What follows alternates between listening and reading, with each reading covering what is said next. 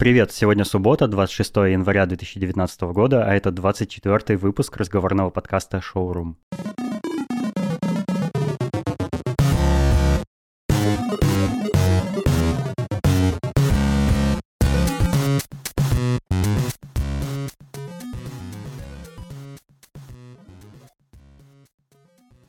Вы могли заметить, что в предыдущем выпуске мой голос стал звучать немного иначе. Лучше, надеюсь. Да, лучше. Это потому, что я перенастроил обработку голоса так, чтобы низкие и высокие участки звучали на одинаковом уровне. Дима Новожилов, привет тебе и респект тебе. В общем, это все нужно для того, чтобы подкаст можно было слушать в каких-нибудь шумных условиях, типа метро или самолета, например. А, да, Дима меня консультировал про обработку голоса, и еще раз спасибо ему. Дима ведет подкаст «Пироги», послушайте. Еще у подкаста новое оформление и новый русскоязычный логотип. Я сделал небольшой рестайлинг, и шоурум теперь можно найти а, в любых подкаст-терминалах по его русскоязычному названию, так как вы видите на обложке, собственно, этого выпуска. А сегодня у меня в гостях Костя Колосков. Костя, привет. Привет. Добро пожаловать в пятый сезон шоурума. Пятый сезон, обалдеть. Да я шучу, у меня нет никаких сезонов. Все, А если бы и были, это был бы первый все еще. Нормально. Можно каждый выпуск делать сезоном. Как будто создаешь, типа, не целую империю. Да, тогда это был бы уже 24 сезон. Отлично. И люди такие, о, господи, он уже 23 сезона. И начали бы искать, где остальные. Да, оказалось, все обман.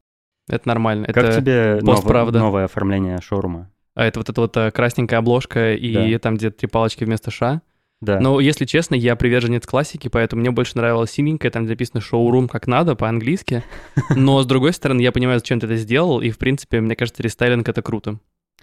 Класс. А, мне нравятся красные, мне нравятся ора- вот эти оранжевые оттенки, они, в принципе, прикольные. И самое главное, что, ну, ты преследуешь главную цель, чтобы как бы твой подкаст выделялся среди остальных иконок. Именно для этого и было это сделано. Да. Потому что сейчас, если ты листаешь все эти наши плееры, там везде все очень красочное, яркое, такое психоделичное, ну, и синий какой как бы, И немного я тем более, я же дизайнер вообще, поэтому я сидел э, 10 раз перерисовывал эту Ну, понятно, ну, обложку, то есть у да. тебя перепридумывание себя и твоего продукта, оно, в принципе, в крови, поэтому... Именно. Так что через сезон мы ожидаем, э, через пару выпусков мы ожидаем новую обложку. Ну уж нет. Знаешь, проблема была в том, что я, э, вот включая до предыдущего, до 23-го выпуска, для каждого выпуска рисовал отдельную обложку, то есть уникальную.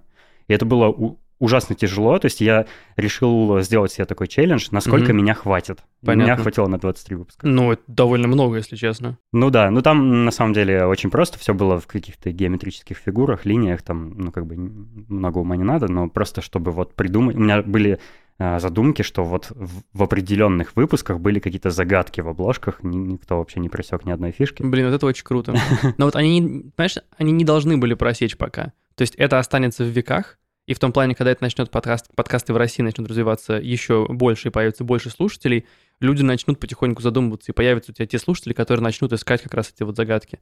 Мне кажется, это самое прикольное. То есть когда ты сам знаешь, что эти детали есть, и они реально присутствуют, и потом люди их найдут. Мне, видимо, придется из этого выпуска упоминание об этих деталях вырезать, да? Ну, может, вообще этот, этот выпуск не выйдет, и никто никогда не узнает.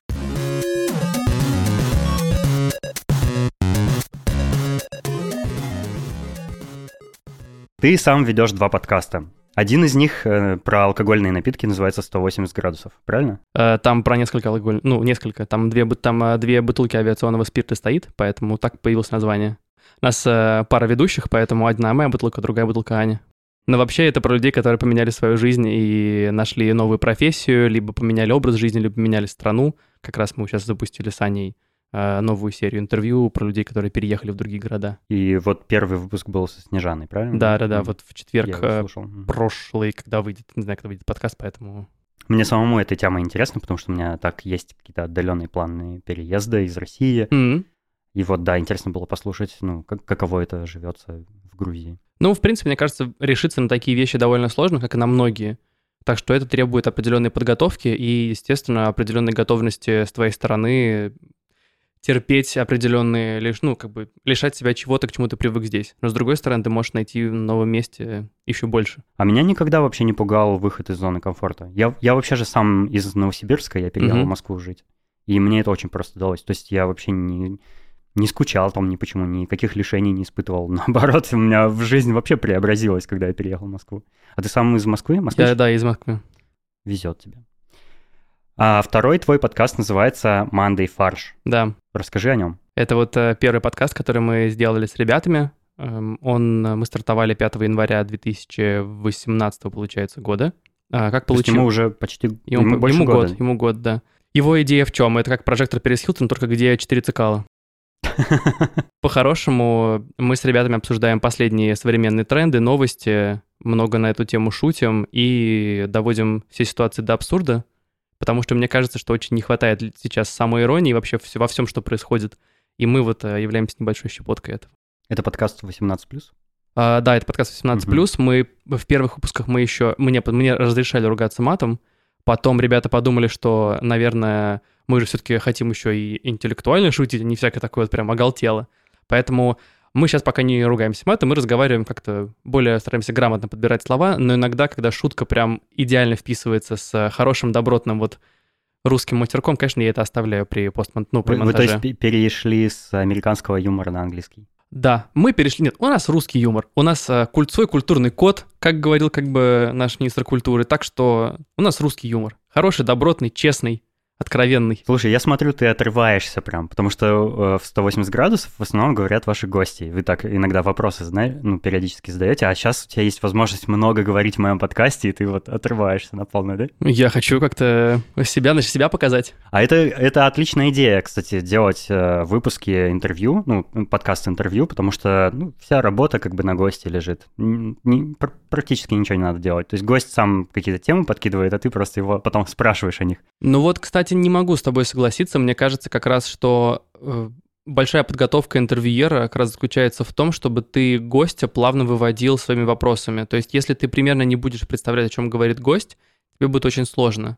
И многие говорят, что нас с Аней не хватает, например. То есть мы с Аней стали больше говорить и больше как-то вмешиваться в разговор и вот в поток речи гостя. Я надеюсь, Дэн вставит э, на, задний юмор знаешь, на фоне. А раньше была же, когда комедии делали, раньше был чувак, он, он сделал, э, у него целый был типа синтезатор из э, смеха. Его звали на разные шоу, это был его ноу-хау, у него была типа, какая-то какая странная коробочка, он нажимал, типа там смех разный. Он записывал Крутяк. специально. У меня да. такая коробочка надо. Это очень крутая штука, потому что, например, э, я где-то на Ютубе нашел друзей, из которых вырезали смех. Ну вот сериал «Друзья», из них вырезали смех. Господи, смотреть невозможно. Ну, то есть это настолько здорово, как изменилась комедия, потому что сейчас ты нигде не найдешь в, примерно в сериалах комедийных нет нигде закадрового смеха. Я посмотрю очень много сериалов, я не задумывался об этой детали, но теперь буду обращать внимание, интересно, да. Ну вот, и Манды Фарш, по сути, это как он появился. Мы с друзьями знакомы вот с ребятами, с которыми я записываюсь, э, с Борей, Максимом, Олегом. Мы знакомы с Максом, я учился вместе в институте, то есть мы с первого курса знакомы, то есть уже лет 10. А с ребятами мы работали вместе. И вот как-то так мы все смешались, перемешались, стали все общаться вместе, дружно. И у нас была традиция, да сейчас она есть. Каждый понедельник мы собираемся в бургерной в Москве фарш, в разных из них обсуждаем там новости, свою жизнь. Ну, короче, просто обсуждаем все, что происходит за бокалом там пива и бургером. Это, это полезно для души, но вредно для тела, да? Слушай, я верю в то, что то, что полезно для души, полезно для тела. И мы решили перенести это в аудиоформат, собрали вот на мой день рождения студию и понеслась. Мы записываемся в твоей студии сейчас э, для ну, своих слушателей, уточню, и она выглядит круче, чем моя, потому что у меня этот уголочек на кухне, а у тебя тут стол с четырьмя пантографами, микрофонами, кучей всякого оборудование очень круто все. Но, как показала практика, это все не нужно, потому что голоса звучат не так круто, как у Дэна, поэтому лучше сидеть на кухне, но лучше минималистично, но с офигенным качеством. Это мой девиз по жизни, да. Отлично.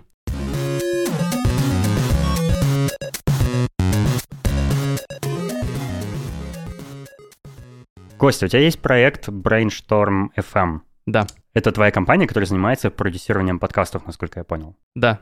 Э, когда мне захотелось вообще войти в эту движуху подкастов и, собственно, начать записываться. А, я подумал, что мне бы не хотелось останавливаться только на одном подкасте. Мне было бы безумно интересно заниматься продюсированием, а, придумывать концепции, а, помогать людям развивать то, что у них есть в головах, и в итоге делать какие-то красивые аудиоматериалы. Это могут быть и интервью. Очень хочется делать вот мокюментари, как на Западе. Очень хочется делать качественные аудиоспектакли и аудиорассказы, как на Западе. Потому что, ну, естественно, там эта индустрия, она шагнула далеко вперед, и мы все, по сути, сейчас российские подкастеры, мы все смотрим там на того же Алекса Блумберга, который со своим стартапом с Gimlet Media, Все пытаются повторить его путь. Все смотрят там на Аэроглаз и понимают, как бы, что это там ветеран просто радиоиндустрии США, который, за плечами которого много других подкастов, много радиопередач, вообще, в принципе, основа всего того, что мы слушаем.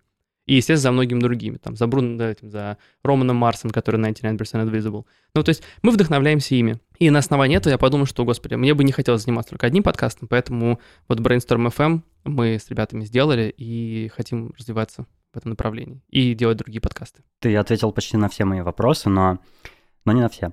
Так. Вообще, это, это твоя затея, вот эта компания, она может считаться полноценной работой? Нет. Нет? Почему? Потому что нет э, рынка или почему? Нет, наверное, здесь вопрос... Ну, смотри, полноценная работа, например, то есть я работаю, у меня есть э, ежедневно есть место, куда я прихожу с 9 там, до 8 сижу и работаю. Там я провожу большую часть своей жизни, и поэтому, естественно, все те подкасты, которыми мы занимаемся, э, они все идут в вне рабочее время.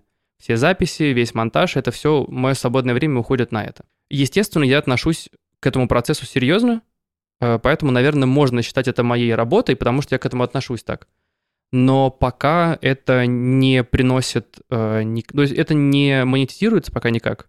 Поэтому в любом случае это хобби. Это хорошее хобби, которое может перерасти во что-то, а может так и остаться хобби.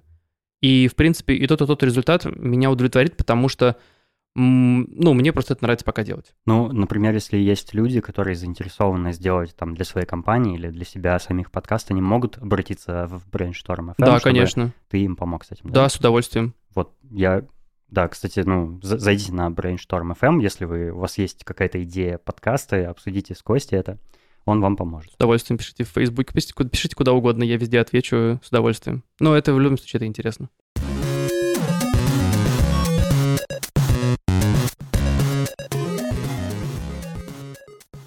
Как ты считаешь, русские подкастеры могут зарабатывать на подкастах? Я считаю, что да. А почему, ну, ну, мало у кого это получается, и мало кто это делает? Так пока еще не сформировалась рынка, пока еще Россия не знает, что такое подкасты. Ну, то есть, даже если мы ориентируемся, например, на аудиторию, которая модная и продвинутая, практически никто из них даже не знает о таком формате. Ну, то есть, для всех еще Facebook и блогеры с Facebook являются чем-то новым. То есть, по крайней мере, там я смотрю, ну, условно, там смотрю, естественно, своих друзей, да, и с тем, с кем я общаюсь. А, я для многих открываю мир, когда говорю, я записываю подкасты. У них как бы типа, чувак... А что такое подкаст? Типа, это чувак... как радиопередача. Только да, да, да. Радиопередача — это предзаписанный mp3 файл, который ты можешь слушать в телефоне, когда хочешь. Они такие типа, окей. Ну и ну, как, как ты считаешь, это вот э, ситуация скоро изменится? Ведь если посмотреть на все крупные площадки типа ВКонтакте, Яндекс, Музыки, они все сейчас как-то продвигают подкасты. Мне кажется, что в принципе у этого естественно, у этого естественно есть будущее, потому что в России есть все предпосылки, чтобы это развивалось у нас... Назревающая революция, ты имеешь в виду? Да, ну то есть очень много времени люди проводят в дорогах, очень много времени проводят люди э, без возможности постоянно утыкаться в экран телефона. Подкасты — это ничуть не хуже по, информативной, по, информ, по информационному содержанию, чем YouTube, чем телевизор, чем радио. Ну, естественно, если люди подходят к этому серьезно. Угу. Ну, по крайней мере, чем, чем Инстаграм. Уж а, точно. Инстаграм — это развлекательная, в принципе, штука, которая тоже несет за собой информацию, смотря что ты фолловишь. Угу. То есть, если ты фолловишь какой-нибудь там National Geographic, и ты интересуешься этой темой, ты, естественно, получишь для себя много интересного. Но это только визуальный контент. А здесь у тебя, то есть ты посмотрел картинку тигра условно, а дальше ты можешь послушать подкаст про жизнь тигров, где у тебя э, возьмут интервью у кучи, не знаю, там профессионалов, и ты узнаешь об этом все. Вот твой 300, вот на 360 градусов ты узнал про ту, ту тему, которая тебя интересует. И тебе не нужно сидеть дома и смотреть обязательно телевизор или YouTube. Ты можешь идти гулять, ты можешь быть в дороге, где угодно. То есть подкасты — это прекрасный формат получения информации. Вопрос в том, что аудитория пока просто про него не знает, она не знает, как им этот контент находить, как его потреблять, когда и, в принципе, зачем. Но мне кажется, что эта ситуация меняется. Сейчас, правда, хайп, мне кажется, немного схлынет чуть-чуть.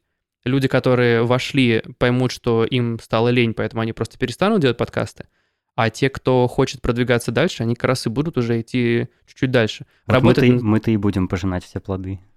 А, Популяризация этого явления. Я очень надеюсь на это, но, по крайней мере, понимаешь, я тоже понимаю, что от нас же это очень много зависит, от того, как мы будем популяризировать это, как мы будем об этом рассказывать. Ну, если нам не будут верить, если нам, людям, которые делают подкасты, не будут верить, что это круто и интересно, тогда я боюсь, что у подкаста точно не будет будущего. Я с тобой полностью согласен, поддерживаю. И последний вопрос вот на эту тему. Мгм. Как ты думаешь, что ждет э, подкаст-сцену русскую в будущем ближайшем? Вот в ближайший год-два. Что, что может произойти, как ты считаешь? А я не думаю, что будет какая-то что-то удивительное появится. Я думаю, что все посмо- снова будут смотреть на Запад, а, сдел- будут делать э, очень крутые расследования, которые будут, э, ну вот как вот эти мокюментари, как Serial и многие другие, Мгм. а, выру- начнут выходить такие подкасты. Скорее всего, этим займутся крупные медиахолдинги, у которых есть ресурсы, есть э, люди, у которых руки растут с правильного места. Есть деньги на копирайтеров, короче говоря. Ну, тут даже на сценаристов. Я не буду, ну, на сценаристов и на людей, которые реально будут ездить и собирать интервью и все это делать. Плюс, скорее всего, появятся энтузиасты, которые будут тоже в этом направлении двигаться. А, Скорее всего, я думаю, Ну что... вот, а ты, говор- а ты говоришь, что ничего особенного не произойдет. Ну, нифига себе, если мокюментари вообще появится как явление в подкастах русских, то это же нифига себе какой шаг будет. Потому что сейчас этого вообще нет. Ну, просто пока все пошли в самые простые форматы, когда ты можешь поставить микрофон перед собой и трепаться. Все. Ну, то есть вот, например, у нас сейчас с тобой довольно, ну, э, У плюс-минус... нас самый простой У нас формат, простой да. жанр, да, мы просто собрались и говорим на микрофоны. Нас может быть больше, нас может быть, ты, нас может быть меньше, ну, ты Мгм. может быть один, да? Мгм. Вот, все, это самое простое, что есть. Интервью и говорящие головы. Пока все туда хломан- ну, ломанулись, потому что это самое дешевое, самое простое. А еще это классическая версия подкастов. Ну, конечно, да, все с этого... Это true, это old school. Ну, это понятно. Вот. Ну, конечно, я думаю, что все будет идти вот в направлении усложнения, появления более продуманных сценариев.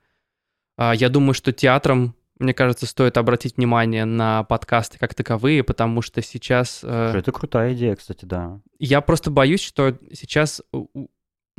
Ну вот, например, просто после дела Серебренникова театры немного подприсели со своими экспериментами. Ну, в том плане, что... все как-то не идет. Все как-то в России сложно. Сложненько. Ну, просто я их тоже могу, естественно, понять. э, И эксперименты немного закончились. Никто, то есть сейчас вот, например, мы не увидим таких постановок, как там делали Богомолов или ну, вот раньше то, что было.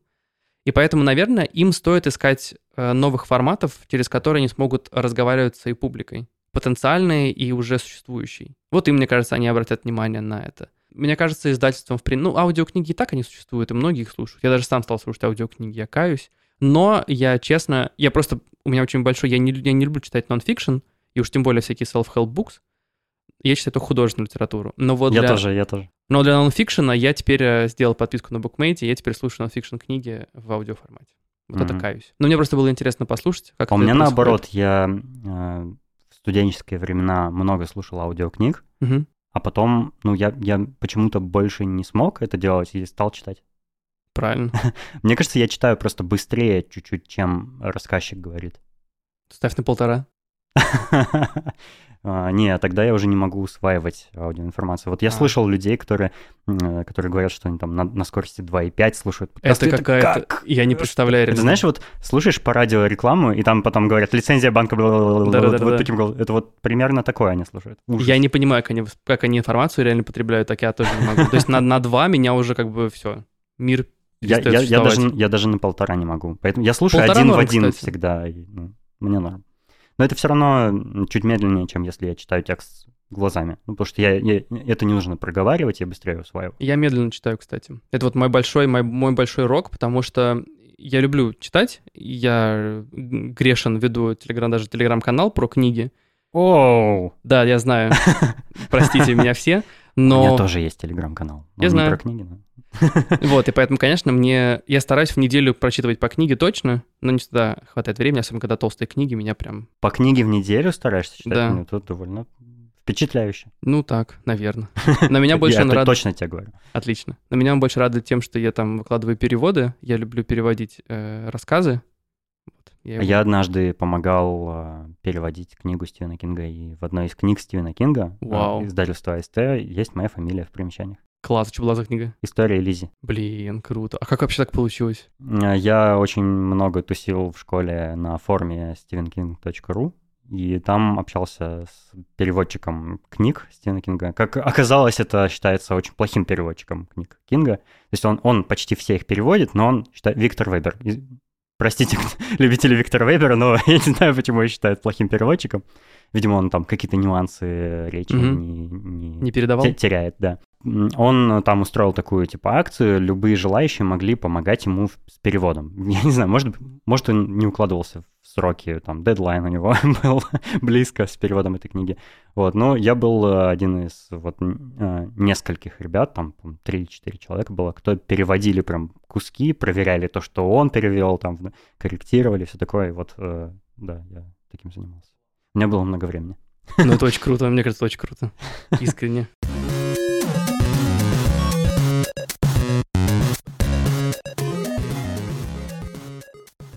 Собственно, почему я с тобой заговорил про подкасты, про какое будущее их ждет и все такое, потому что мы с тобой э, познакомились при интересных обстоятельствах Да. на встрече подкастеров в Москве. Но как все началось, мы познакомились сначала в чатике подкастеров. Эх, Да, э, Саша Бизиков э, из подкаста Бизи Подкаст завел чат, пригласил туда э, тех подкастеров, кого он знал сам. э, Те пригласили своих знакомых подкастеров и так далее. Он немножко вот начал разрастаться, и однажды пришла идея в голову Саши такая, чтобы собрать всех в Москве и поговорить про вообще вот это явление. Собственно, мы там с тобой увиделись, и а, как тебе вообще э, эта встреча? Ты там что-то для себя новое открыл? Тебе интересно было там? Ты познаком... там сделал какие-нибудь знакомства интересные, полезные? Мне кажется, что в принципе вообще любые оффлайн ивенты которые связаны непосредственно с людьми, которых никто не видит, но чьи голоса все слушают, это всегда интересно. Ну, то есть всегда интересно сопоставить, а совпадает ли голос с человеком или с тем, как ты представлял себе этого человека. Поэтому, учитывая, что большинство подкастов из тех людей, которые присутствовали на той встрече, я слушал, мне было безумно интересно все-таки увидеть их вживую, как они себя ведут, там, мимика, жесты, это же очень здорово. Угу. Поэтому нет, ну плюс, конечно, мне было интересно с ними познакомиться, вообще посмотреть на тех, кто, на чьих рук, вообще в чьих руках судьба подкасте, подкастов в России. Поэтому мне было безумно интересно. Вот с тобой познакомился, правильно? Попал, к, тебе, попал да, к тебе да, в подкаст. Классно, продуктивно получилось. Да. А, знаешь, что я из этой встречи извлек? Я понял, что, в принципе, подкастеры — это самые обычные люди. Я, ну, у меня до этого было какое-то ощущение, вот когда я еще свой подкаст не Отдельная выпускал, что это какие-то люди, вот какие-то медиаперсоны, у которых получается как-то делать подкасты. Это надо какие-то специальные навыки иметь, там как-то уметь все это вот производить, читать, там выкладывать и все такое. А оказалось, нет, э, вот просто вот любой может подкаст сделать. Собственно, это, это простые люди, вот такие же живые. Они, в общем, не, не такие, как я себе их представлял. Это прикольно, потому что это мне немножко придало сил. То есть э, уверенности. Ну тут тоже, понимаешь, что значит вот простые люди в плане того, что ты можешь купить микрофон и можешь на него записывать, да, но тут же важно еще, чтобы тебя слушали, а слушать тебя будут по тоже довольно серьезному набору факторов. Это то, как у тебя звучит голос, поэтому, скорее всего, тебе нужно было бы поработать над голосом. Я знаю, что мне нужно поработать над голосом. А у, ты меня, работал? у меня очень плохая речь. А, мне нужно ее чистить. Ты знаешь, я... по- я- Чистить? Да, ну то есть у меня Тебе шипящий... к э, фониатру надо сходить. Ну вот типа такого, наверное. Вот.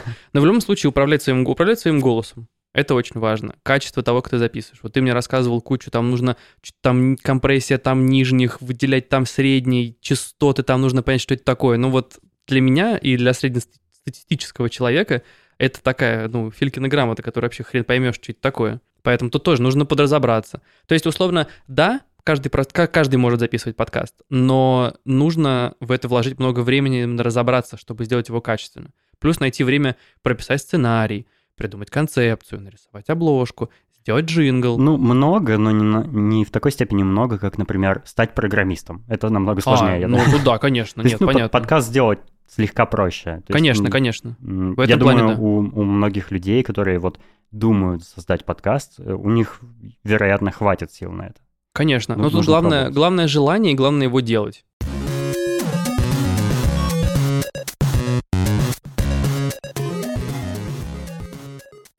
Я хотел поговорить с тобой про страны всякие. Давай. Знаешь, что Тем более ты хочешь переехать. Да. Знаешь, что для меня самое интересное в путешествиях? Ну-ка. Ты такой, нет, я не хочу знать. Не, почему? Давай, рассказывай. Мне очень нравится испытывать э, быт на себе, быт э, иностранцев. То есть Ага, окей, я, я понял. однажды как-то попробовал Airbnb, я понял, что это просто пушка, это невероятно круто, и все, в отеле я навсегда забыл. Я с тех пор всегда бронирую Airbnb, живу как настоящий там американец или там кто-нибудь еще. Вот, и э, стираю одежду, хожу за продуктами, там вот вс- всякое такое дело. Кормишь семью, естественно, у которой... Ну, нет, нет. Это- В этом я не могу быть полноценным. А, Ну, то есть ты хотя- не У снимаешь... меня, у меня и своей семьи нет, Ты поэтому... не снимаешь квартиру с семьей, это же самое интересное. Нет, такое еще не пробовал. Ну, извини, я не такой уж эти продвин- м- Ох, продвинутый. эти миллениалы. Тебе сколько лет, кстати? 28. А мне 30. Ох эти миллениалы. Так вот, я стараюсь как бы вот найти максимально такие аутентичные варианты проживания и вообще, и вообще жизни и времяпровождения за границей, чтобы я вот прочувствовал, каково это жить в этой стране. И, вот это для меня самое кайфное. То есть не по каким-то туристическим местам-то ходить, там, музеи Вообще не посещать, интересно. да, а вот такое, прочувствовать жизнь настоящую. Полностью поддерживаю. Я знаю, что у тебя был опыт жизни за границей. Ты учился во Франции и Мгм. работал в Дании, Мгм. правильно? Расскажи про эти периоды своей жизни и как так получилось. Так, смотри, в Париже я оказался, потому что я учился в магистратуре. А, МГИМО. Это я в МГИМО учился, закончил бакалавриат, закончил магистратуру, потом поработал, и вот э, потом у меня как бы карьера не шла, семьи не было, и я всегда хотел поучиться за границей, и подумал, вот, наверное, вот он мой шанс. Потому что как раз пока еще молодой, там что-то как-то можно поступить. Я поступил в HOC, это бизнес-школа, она под Парижем, где-то полтора часа на электричках. Это, знаешь, такой большой пионерлагерь, э, отделен, где люди живут в бараках. Все считают, что это, все считают, что это офигенная бизнес-школа. В принципе, наверное, она действительно клевая. Типа кампус такой, да? Да, да, да. Там здорово бегать, там здорово, здорово гулять по территории. И я не могу сказать, что качество образования там какое-то безумно высокое и крутое. Ты получал образование на французском языке? На английском. А ты французский знаешь? Э, только на базовом уровне, где я могу прийти и заказать себе сыр.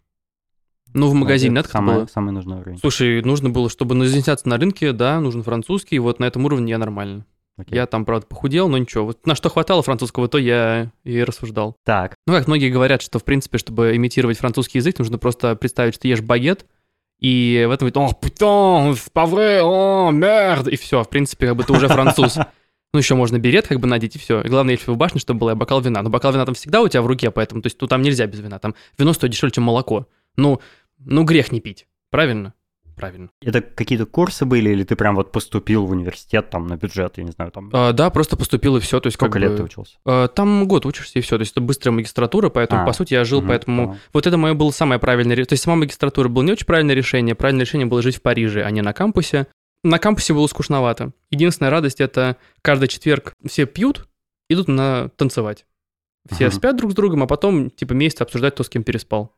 Мгм. Или ну неделю до следующего, до следующей вечеринки. То есть, ну, в принципе, мне как-то в 20, там, мне, по-моему, 25 уже было, и мне это все скучновато уже было, если честно. Там люди учились младше меня, для них это был как раз типа, первый раз, когда они вырвались, типа, от родителей, и М, можно, типа, вот, а, можно как раз гульнуть.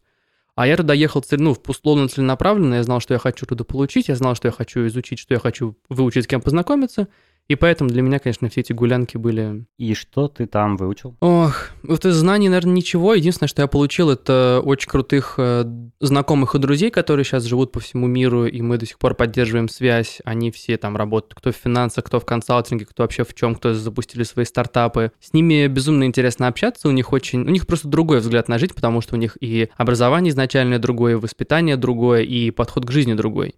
Наверное, я стал к жизни относиться чуть-чуть попроще в плане того, что... Ну вот я когда, ну, ус- условно, да, то есть как бы я, я вырос в понимании того, что там, ну, чтобы родители там были довольны, то есть как бы там вот э, про правильный трек жизни, да, то есть как бы закончил хороший универ, пошел работать, там отработал, повышение получил, поменял работу, завел семью, детей, в принципе, все Мгм. звучит все неплохо, но... Стандартный сценарий да, жизни. ну вот стандартный сценарий жизни, он подходит все-таки не для всех. Мне, например, все-таки хочется больше в своей жизни творчества, и очень хочется вот уходить именно в такую стезю. Поэтому, поэтому сейчас вот только, только сейчас я там начал заниматься подкастами, условно, как мое выпуск моей творческой энергии. Мгм. Хотя при этом она у меня всегда была, там я и сценарии в школе писал, и сценки, там театры всякие, и в институте тоже. Но никогда я всегда боялся это сделать какой-то частью своей, большей частью своей жизни, потому что жил по определенному сценарию. Мгм. А там люди, они изначально идут по сценарию, типа, я делаю то, что делает меня счастливым. И родители их условно в этом и поддерживают, и понимают, что они хотят это делать. Поэтому они много путешествуют, они переезжают из города в город легко, спокойно, их ничего не держит, потому что они знают, что вернуться туда, если не получится. То есть у них нету страха ошибки, или даже если он есть, то для них ошибка это не фатально. А условно там для меня, наверное, что-то ошибиться, это значит там предал родителей, предал свой путь, предал вообще все. Я вот, кстати, с переездом в Москву э, понял вот эту, вот эту идею страх ошибки. Я тоже как-то до этого жил, там делал все как надо было mm-hmm. правильно, а вот потом я ощутил, что бывает вот такое явление, это, в общем-то, не страшно. То есть можно делать то, что ты хочешь, то, что тебе нравится, не обязательно то, что от тебя ожидают. Конечно, но это, наверное, очень во многом происходит из-за того, что очень мало коммуникации, и ты много додумываешь за свою там семью. Потому что на самом деле глобально там, ну, семье важно, чтобы был счастлив. Ну, им пофигу реально будет, чем ты занимаешься, если ты счастлив. True. Ты сказал, что самое правильное решение было это жить в Париже, а не в кампусе. Да. Ну, и вот из всей этой истории. А почему? Что в Париже, ну, почему там классно жить? Ну вот в кампусе я был бы супер ограничен этим вот э, периметром. Ты имеешь в виду вот типа времяпровождение, там вот удовольствие получать, или как или какая-то была вот Вообще, польза, знаешь, которую ты в жизни своей вынес оттуда? Основная польза, наверное, моего пребывания там, это сейчас прозвучит очень пафосно и очень плохо. Давай. Но там я нашел себя условно. То есть Вау. у меня было, у меня наконец-то появилось время вот в этой вот погоне за определенным правильным э, правильным выстраиванием своей жизни у меня появилось время, когда я просто остался сам наедине с собой и подумал.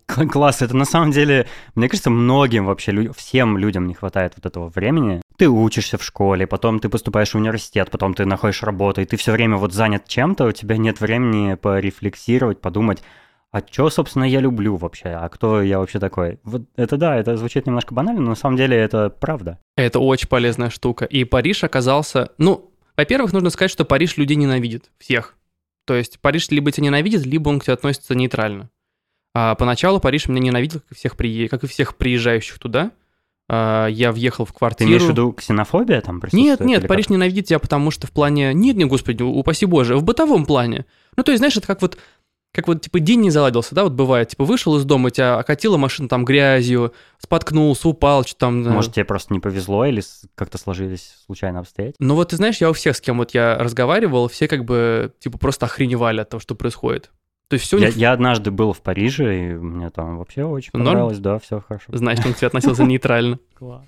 Но это, опять же, это как бы я с юмором к этому отношусь. Просто реально вот у нас была основная шутка, типа, что, типа, it's a French situation. Типа, там на тебя, не знаю, там наорала пьяная какая-то баба сумасшедшая, или там ты идешь, и там все ссут на улице. Ой, значит, в России очень часто French situation Ну вот, либо что-то странное происходит. Ну, в общем, как бы мы к этому относились с юмором. Ну, например, как, э, у меня квартира, которую я снимал, э, хозяин, вот там не было интернета. Но я специально написал, типа, хозяину, типа, чувак, вот мне важно, чтобы был интернет, пожалуйста, просто вот установите, и я там, ну, буду условно, там, ну, сколько там доплачивать вам, просто что он существует. Они такие, да, да, все без проблем. Я в итоге въезжаю, они меня встречают, такие, ой, типа, Кость, сорян, к нам приходил техник сегодня утром, но мы его пропустили, поэтому, типа, у тебя пока интернета не будет, но все, типа, будет ок, э, скоро он вернется. А проблема была в том, что как раз в, этот, в этом, э, типа, за год до этого у них появился э, бюджетный оператор Free, который всю просто индустрию повертел на одном месте. Типа как Теле2. Ну, типа еще, ну, Теле2 такой все-таки он... Я шучу, да. Да, ну вот... Так, и что? И вся проблема в том, что у них вообще нет, нет поддержки технической. Все, что ты куда звонишь, то есть у них есть один вот салон в Париже, магазина, куда можно прийти пожаловаться. А если ты звонишь по телефону и пытаешься понять, что происходит в твоей жизни, а, ты попадаешь в рад, то есть тебя а нажми на эту кнопку, нажми на эту кнопку, нажми на эту кнопку, и все. Так постоянно. Я думал, что моя проблема в том, что просто я французский плохо знаю, Поэтому я всегда подал на какую-то, видимо, плохую кнопку. Поэтому я попросил своих друзей, которые говорят на французском, типа, можете вы позвонить? Та же самая ситуация. И поэтому я просто не мог даже понять, когда ко мне гребаный техник придет. Поэтому я ходил, жаловался, спрашивал, типа, ребят, что происходит? Можете просто вот сейчас при мне, я уже пошел в салон, пожалуйста, вот при мне, скажите, вот видите всю гребаную систему, когда придет техник? Мне говорят, ждите. То есть и вот месяц где-то он шел. Вот, поэтому, условно, как бы вот мой въезд уже был довольно странный, поэтому уже сидел без интернета месяц, но это не страшно, там кафе везде есть, как бы это все. Но я просто к тому, что... Uh-huh. А так, конечно, Париж безумно интересный, безумно красивый город. Э, все достопримечательности, в принципе... Я там был в 6 лет, тысячу лет ну, очень давно, поэтому все достопримечательности я уже посмотрел тогда. Я их не помню, но мне они были особо неинтересны, поэтому я просто погрузился, как ты говоришь, в жизнь именно вот бытовую города. Э, сразу же пошел по всем местам, куда ходят а, там гулять э, сами французы. То есть абсолютно вот вся та часть, за которую сейчас Париж не любит, то есть где вот, ну вот Я вся понял. та грязь, за которую как бы, Париж сейчас не любит, да, условно, то, что улицы там не мытые, не чистые, то есть практически я их не видел, потому что я, хотя я, простите, я обошел все. Я обошел, я обошел, мне кажется, весь Париж за этот год, знаю все его там закоулки и маленькие переулки, и безумно его люблю. Мне кажется, на выходные поехать, чтобы порефлексировать, и вот прогуляться всем этим, потеряться в этом городе, это великолепно. У тебя были какие-нибудь там интересные или страшные ситуации? Ты попадал в, ч- в какие-нибудь передряги? Передряги, слава богу, я там не попадал. Единственное было стрёмно, это когда нас э, попросили... Ну, там ко мне приехали друзья, и каким-то странным образом мы попали... Мы должны были поехать на какой-то склад, там что-то кто-то что-то заказал по интернету, и нужно было там забрать вещи. И мы поехали на этот склад. И как бы, когда ты выезжаешь за условный француз, парижский МКАД, вот это стрёмно. Вот мы вчетвером там как бы шли по этому кварталу, в принципе, на нас все странно довольно смотрели, потому что там определенно живет э, контингент э, населения. Темно там было, да? Там, ну да, довольно стрёмно было, если честно. Это был, ну, то есть мы дошли до склада, все нашли, оттуда вышли спокойно, слава богу, то есть ничего не произошло, но тогда было стрёмно. А так глобально, слава богу, нет. А у тебя есть такое, что когда ты за границу приезжаешь, у тебя теряется ощущение опасности? Ты чувствуешь, что ты в безопасности всегда? У меня потому что такое есть. Я за границей себя везде супер безопасно чувствую. Я прям вот ничего не боюсь. Хм, интересно. Но тут, наверное, зависит от того, сколько ты проводишь времени там, или тоже нет. У меня самый долгий период проживания за границей был три недели. Я был в Калифорнии. А, Я во многом успел там как бы поучаствовать, ну, Мгм. всякие там истории. есть передряги были? ситуации. Не, передряг не было. Нет, была одна, правда. А что была. случилось? Мы были в баре, и одного из э, нашей компании пытались на улице ограбить. Там не все хорошо закончилось, типа ничего страшного. То есть вы ограбили того чувака? Не, мы, мы как-то от них отделались отбили, и ушли. Не-не-не, вообще просто словесно. Да, ну это при том, что мы были очень сильно э, пьяны. Я понял.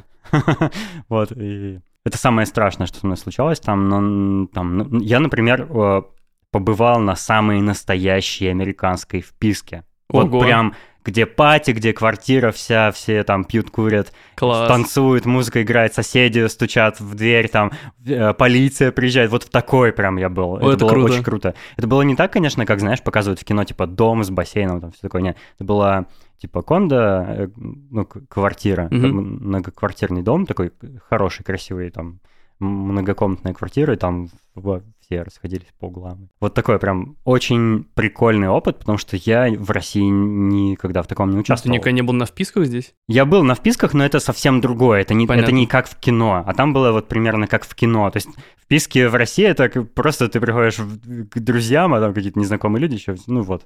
А тут прям было такое, что я не знал никого почти, и это все были американцы. Ну прикинь, ну это какая ситуация странная. Ну, это Ну, примерно для как меня это очень дико и непривычно было. И, и это кайфно было. Ну, я понимаю, но это, наверное, потому что просто ты был за границей, поэтому, по сути, для них как бы тоже это все. Для них это обыденно, так как Да-да-да, для тебя для них здесь. да, а для меня нет. То есть я знаю, например, есть э, у моей хорошей, очень близкой подруги есть знакомый швейцарец, и он поехал на магистратуру по обмену, по-моему, в Петербург он поехал. И чувак безумно любил э, Россию, ему безумно интересно было здесь пожить. Он, естественно, вообще не учился, он просто бухал со всеми, тусовался. А что еще в Питере делать? да? Ну вот, и как бы одна из его вписок условных закончилась тем, что он выбил себе два передних зуба и встал себе железные. То есть вот как бы чувак прям отлично... Я, представ- я так и представляю себе, что он возвращается домой, как бы в свою спокойную Швейцарию, там такой, ха, смотрите, пацаны. Ну, свек с собой привез.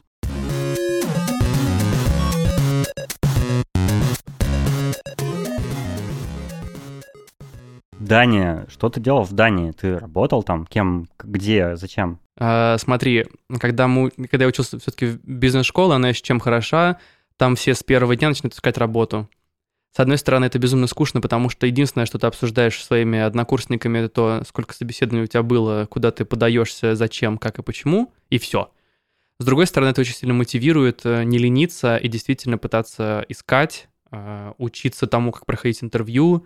И об- вот общение того, типа, куда ты пошел на интервью, нужно переводить в русло того, как оно у тебя было, и обмениваться опытом. Это, ты этому очень быстро учишься тому, что говорить, зачем, и вот как-то вот в этом направлении двигаться. Мгм. И я тоже начал искать, естественно, работу. Мне было интересно посмотреть, что есть за границей, куда меня могут взять. Э, Все шли в консалтинг. Я, в принципе, тоже хотел попасть именно вот в эту сферу консалтинга.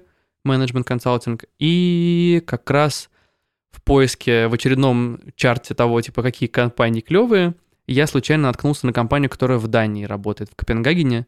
Я зашел на их сайт, и я понимаю, что все компании консалтинговые пишут одно и то же примерно у себя. Ну, это разумно. Это какая-то неизвестная компания. Вообще да? неизвестная. Mm-hmm. Ну, она... Ну, нет, она не... Ну, не Лего. Ну, Не-не-не. Совсем не Лего. Вот, и я что-то так сильно проникся тому, как у них сделан сайт, был шикарный дизайн, все шикарно прописано, отличная Ой, концепция. Да, я тоже такое люблю. Ну, то есть я просто, они меня купили с потрохами, и у них был момент, они, э, типа, через неделю после того, как я вот прочитал эту штуку, у них должен был быть семинар, куда они приглашали людей, которые хотят в них работать. Я сразу же им написал, кинул им резюме, типа, ребят, вот я хочу приехать к вам. Я ни разу не был до этого в Дании, даже никогда не думал о том, что вообще существует. Ну, то есть я знал, что такая страна существует, но никогда туда не ездил как турист. И вот они говорят, да, конечно, приезжай, я тут же взял билеты и полетел. И откровенно это была любовь, мне кажется, с первого подлета. Уже вот на уровне того, что я видел из иллюминатора, мне как-то все начало нравиться. Все эти какие-то огоньки, вода, все безумно, безумно красиво. Очень красивый аэропорт. Потом это вот безоператорное метро, которое довозит тебя до центра города. Доезжаешь до этого центрального вокзала, который весь кирпичный, такой весь красный, такой прям бордовый, как, как наш... Как... Терракотовый терракотовый, да, вот, вот такое вот слово, да, было в моей голове, правда, не мог его сформулировать. Ну, как сказка. Идешь, я тут же кинул вещи, в, там вот я, ну, кинул вещи в квартире, которую я снял, э, захотел сразу пойти погулять по городу, там было 10 часов, все уже там, вся еда была закрыта, но мне было пофиг, я там все, что я нашел, какие бары, нашел какой-то бар открыт, пошел до него, и ты знаешь, вот это все маленькие улочки, какие-то там забавные люди, там что-то ходят, гуляют, так все красиво. Дошел до этого бара, это оказался один из типа топовых баров, там типа топ-50 баров мира. Э, там уже безумно все красиво.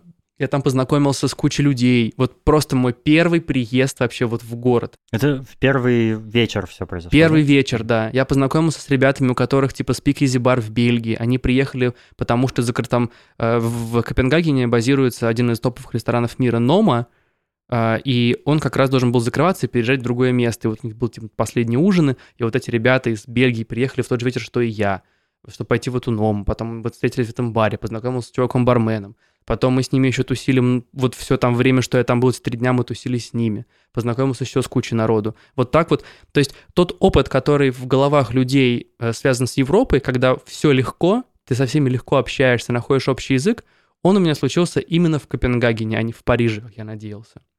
Потому что в Париже я практически ни с кем не познакомился. Я только там тусил вот в такой андерграундной английской тусовке, которая как бы говорит на английском языке, и не знает французского, и все. А вот здесь прям просто вот первый вечер, и город тебя уже просто с распростертыми объятиями встречает. И я, конечно, влюбился, я понял, что вот я поставил себе цель, я хочу здесь пожить, поработать точно.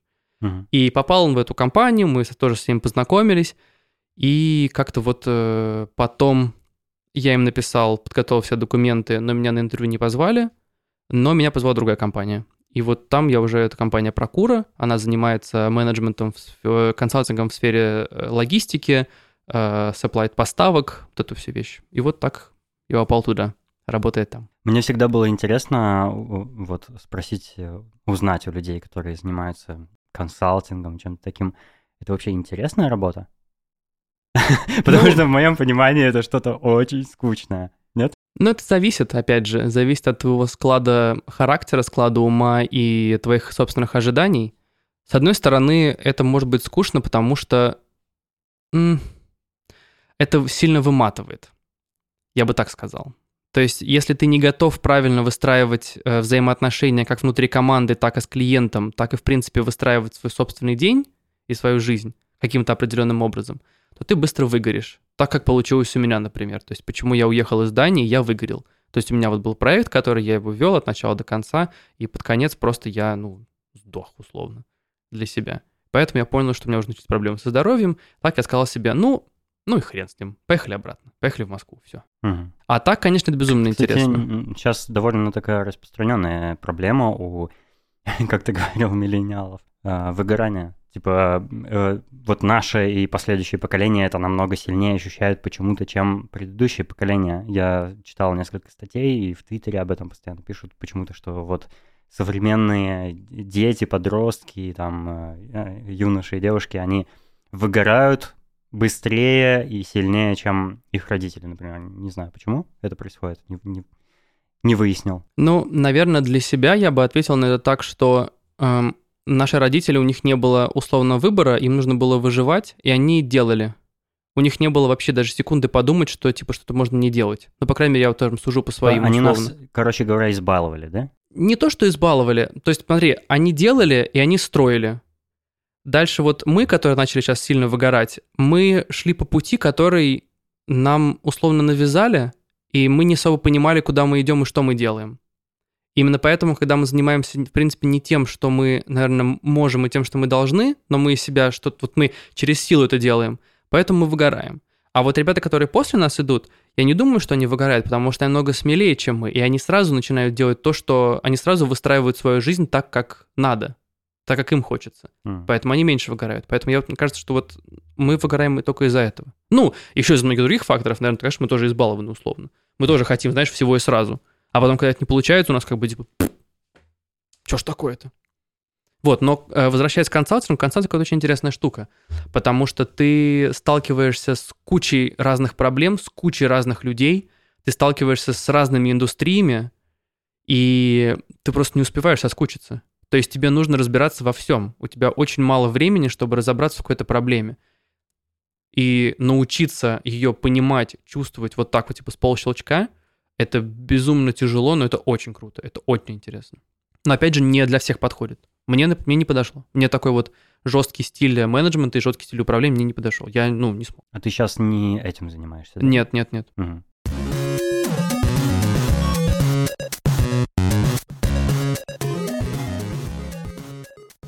Слушай, вот ты вернулся из Дании в Москву.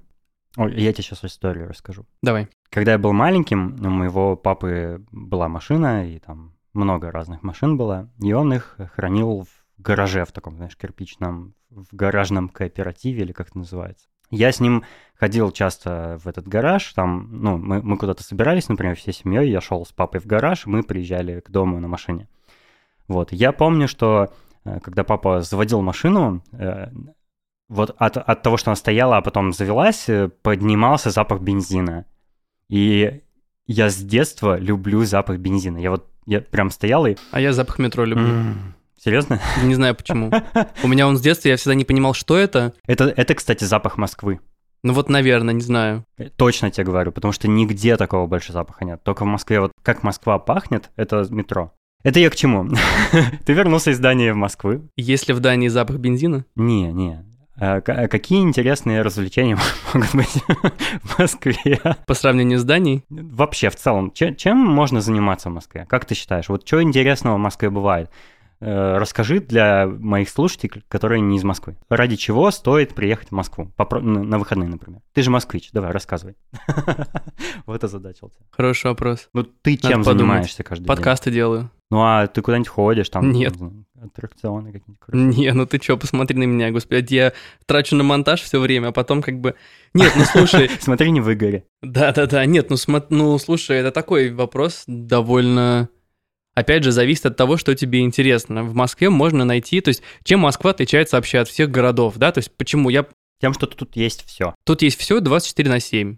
То есть, Нет, это неправда. Ну, не знаю, в отличие от там той же Дании и Парижа, Копенгагена и Парижа, как бы я когда вернулся в Москву, я понял, что я скучал по этому вот э, вайбу, который просто нон-стоп работает. То есть я думал, Мгм. что я буду грустить, потому что условно мне не получилось остаться там, хотя там, ну это как, знаешь, такая мечта у многих, Мгм. типа уехать и закрепиться. У меня условно я боялся, что у меня будет такая же депрессия, что типа, блин, а у меня не получилось. Хотя у меня была, были все шансы. То есть я, я же, ну, то есть работа была постоянная, я просто от нее, да, просто уволился и уехал. Я когда вернулся, я посмотрел, типа там 3 утра было, откуда-то из какого-то бара шел, гулял, и я понял, что, как, блин, я вот поэтому скучал. Когда все открыто условно. То есть ты можешь делать все, и Москва вечно кипит, вечно работает. Это вечный организм, который вот прям вот не, не устает. И здесь ты можешь добиться намного, ну не то, что намного большего, но здесь Да не, это правда, это правда. Здесь идеи просто кипят, они везде вот просто бегут, и ты хочешь бежать вместе с ними. И они тебя подталкивают. Этот ритм города, он бешеный. То есть, если в том же Копенгагене, я безумно люблю Копенгаген, я бы туда вернулся и жил бы там с огромным удовольствием. Потому что я сам по себе человек довольно спокойный, и там мне все было идеально. Я считаю, что это прям лучший город. Если вы там не были, вперед, да посмотреть на этот город хотя бы там глазком. Я, я не был еще. Два-три дня на этот город, это просто идеально. Он шикарен всем. Так а как этот московский вайп ощутить? Ну, во-первых, прие... Ну, слушай, а что, вот, я не знаю, вот тебе что интересно? У нас клевый, у нас я театры недавно, клевые. Я недавно побыв...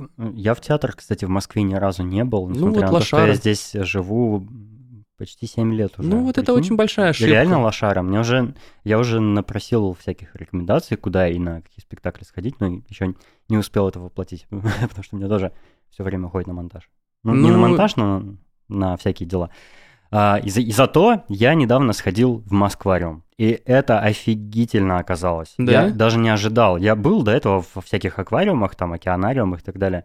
Но Москвариум это просто бомба. Во-первых, там прикольная экспозиция с аквариумами. Там много, там все возможные разновидности рыб бывают. Там и угри, и тропические маленькие рыбки, клоуны, там и всякие э, крабы, пираньи, акулы, скаты, все, в общем, есть. Э, Там, там есть несколько огромных э, аквариумов, таких огромных, я имею в виду высотой 3 этажа, например, с огромными акулами, там какими-то, ну, я не знаю, как они называются, там какие-то пятнистые, там тигровые, Прикольно. я не знаю. Вот они там плавают, и это так все классно оформлено. Ты так- такое ощущение, что ты с аквалангом погрузился под воду и вот стоишь, смотришь. Ого. Но самое крутое, это там проводится шоу. Мгм. Я на них не был, но я косвенно увидел, как, что там можно увидеть. На Ютубе. Там есть, нет, я, ну, ходил там и увидел. Там есть три гигантских резервуара, э, просто невероятно гигантских. В одном из них плавает дофига дельфинов, прям много дельфинов плавают, и э, дельфиница с дельфиненком плавают, и они все вот эти вот странные звуки издают, которые ты едва ли вообще услышать можешь. Ты какие-то вот... Все время было такое ощущение, как будто я слышу звуки дельфинов, но на самом деле я не уверен, что я их слышал. Ну, э, они же там на каких-то специальных Частотах. частотах, да. Вот. Там есть белухи. Прикинь, это вот эти огромные северные жирные, типа, дельфины. Они как дельфины, только очень ожиревшие. И они такие большие, я просто никогда такого не видел. Это дельфины из Комптона. Да, которые KFC любят и арбузы. Они, кстати, белые. Вот. Они очень впечатляют. То есть я таких животных вообще никогда не видел. Они больше слонов, больше всех животных, которых ты видел когда-либо. Если ты не видел белух, сходи посмотри. Но есть еще кое-что покруче там. Касатки. Блин, Их там несколько, и они еще больше, чем белухи. блин. Это класс. как будто корабль плывет, только это животное. Просто невероятно. И вот ты стоишь у этого аквариума. Я ходил как бы на экспозицию, я не был на шоу, Мгм. но я проходил мимо этих аквариумов, где они типа живут. А, и они там по кругу плавают, и вот я стоял, как бы, ну, я думаю, что-то пустой какой-то аквариум, и бах, вот эта вот махина проплывает мимо стекла, и я просто задержался там, наверное, на полчаса, потому что мне, я просто как бы зачарован был вот этим зрелищем, вот этими огромными созданиями. Я очень советую сходить на шоу, потому что я думаю, это что-то невероятное. Но если тебя, конечно, не обижает то, что над животными издеваются и все такое, хотя бы э, стоит сходить точно, э, полюбоваться на аквариумы, на вот этих огромных рыб тоже, э, животных, точнее. Все время путаю. А еще Видишь, ты больше меня знаешь. Я вот в Москвариум бы не пошел даже, а теперь даже не знаю. я думал, ты москвич, ты все знаешь здесь. Нет, ну это же Э, как Москвариум, обычно. ну, кстати, находится на ВДНХ. На- ВДНХ тоже потрясающе красивое место, супер. Да, сейчас же еще все рестайлинг. Да-да-да, я там был до и после рестайлинга. Это как у моего подкаста прям. Еще там есть прикольная услуга купания с дельфинами. Мгм. Это, крещенские я, морозы? Я хочу это... Там специальный отапливаемый аквариум, там Ну, все, я понял, как надо. Э, Там есть вот такая услуга.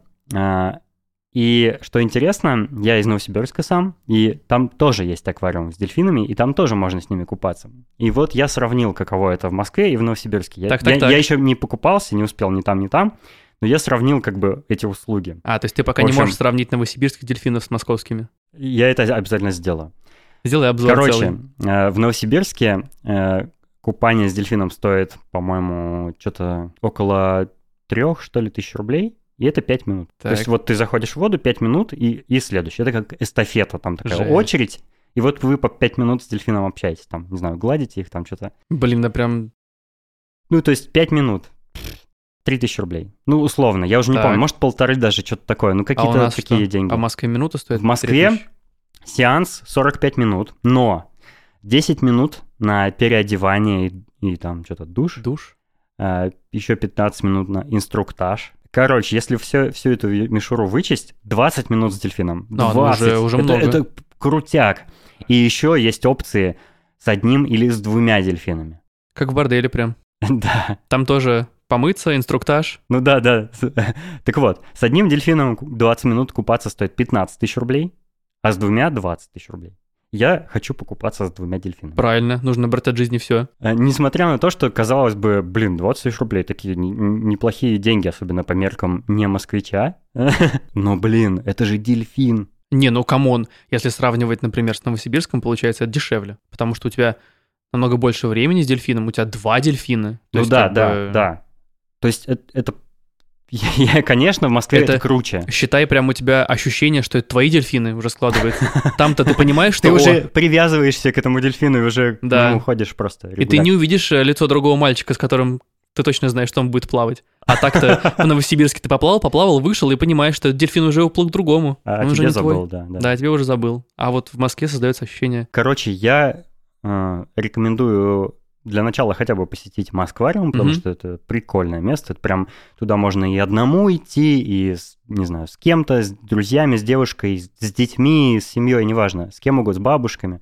Там классно. Если как бы позволяют э, средства там и, не знаю, возможности, покупайтесь с дельфинами. Я это обязательно сделаю и рапортую в следующих выпусках. А я как раз тогда посоветую со своей стороны одно место.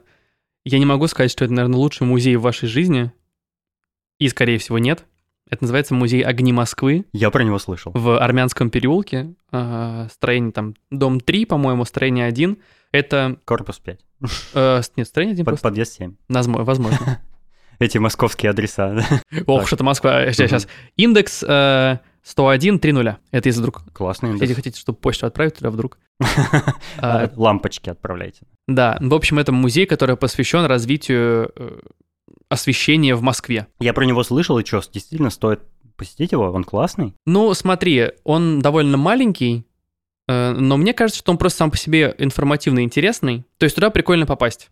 Э, Это небольшой, небольшой особнячок в центре Москвы, знаешь, как ты если гуляешь по центру, туда зашел, там какая там билеты стоят, ну не знаю, рублей Это 100, не- наверное. Не особнячок, который Рериховский или что-то такое? Нет, нет, нет, нет, нет, А. это какой-то од- а- а- отдельный, обычный, то есть как бы ничего Это такого выдающегося. А, Там есть э, на первом этаже там как раз э, воссозданные улицы, которые освещены разными разными фонарями разных эпох. Крутяк. То есть, чтобы посмотреть, типа, как на самом деле это А там было. есть какие-нибудь газовые фонари или типа того? Мне кажется, да. Ну, должен быть. Надо сходить. Вот. Но у меня, почему я советую этот музей, у меня это, мне кажется, было одно из самых моих лучших свиданий.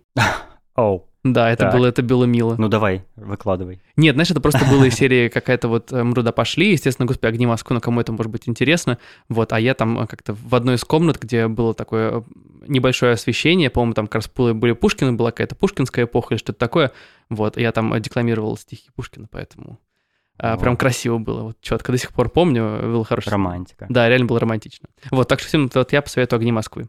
Не то, что это какой-то прям выдающийся музей, который прям супер, но... why Не, not? ну обычный э, там в музее Церетели, как бы кто, кто там не был, да? Или Ну там в, да. какой- в какой-нибудь Третьяковке или в Новой Третьяковке. А в- такие музеи, которые странные, которые о чем-то необычном там, это всегда интересно. Я, например, в Портленде есть... Я, я не попал в этот музей, но там есть музей пылесосов. Он закрыт был, к сожалению, когда там был. Там, прикинь, пылесосы разных эпох. То есть это как, как фонари, только пылесосы, прикинь.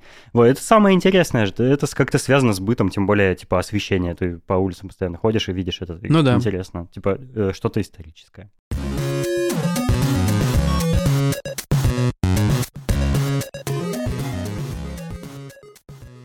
Спасибо за рекомендацию. Но тебе придется кое-что еще порекомендовать. Давай. В моем подкасте есть постоянная рубрика, о которой я постоянно забываю, но на этот раз не забыл. Это рекомендации кино. Что ты приготовил слушателям шоурума? А я очень люблю... Так, я сразу скажу. Я безумно люблю хорош... хорошие сценарии, именно прописанные с точки зрения словесности. И я посоветую очень такой фильм, который «В, значит, Вендетта». Не знаю, советовали у тебя его или нет. Еще нет, но я его смотрел. да. Я очень люблю этот фильм. а, именно с точки зрения того, что там очень хорошо прописаны персонажи, очень хорошо прописан сценарий, их реплики, и самое, конечно, волшебное это начало, если смотреть его на языке оригинала, то как раз главный герой, весь его монолог, он весь начинается с буквы V. М. Следите этот момент, Мгм. это безумно круто. Очень сложно, мне кажется, то есть он там... Слушай, сценарий и развитие, раскрытие персонажей это вообще в кино самое главное же. Ну, у Майкла Бэя нет. Ну, ты, ну, ты туда... Ну, это, это рекламные ролики скорее, или что-то, ну, не знаю, знаешь, клипы как бы. какие-то. Ну и что, это прикольно. Попкорн и взрывающийся, взрыв- взрывающийся А ты любишь вертолет. такое кино, типа, там, по комиксам и всякое такое? А, по комиксам, ну, слушай, смотри, я, наверное, уже небольшой фанат по комиксам, то есть, например, этих э, Мстителей я смотрю постольку поскольку уже хочется там, ну, там это все-таки все большой аттракцион, ну, красивый, смешные шутки, хорошие персонажи, красивый эффект. Но вот сейчас вышел Человек-паук сквозь вселенные, и я Мультик. считаю, что это просто охренительнейший мультфильм, который, блин, все должны посмотреть. Я еще не успел. Он с точки зрения... Он, то есть, как бы это мультфильм, мультфильм. То есть там сюжет не важная часть, хотя в то же время все равно прикольно. Как он круто нарисован. Я, я слышал, как технология... как Они намиксовали кучу разных вот именно техник рисования. Блин, его смотреть безумно круто. Он супер динамичный, там офигенная музыка, супер саундтрек, просто какие клевые, крутые звуки. А, ну не, не Короче, мучай прям меня. вот, это прям... Окей. Смотрите э, В, значит, Вендетта и э, Человек-паук сквозь вселенную. Ой, да, смотрите. Как он называется? Сквозь вселенные, через Да, окей. вселенные, хрен знает. Into the Spider-Verse. Ах, whatever.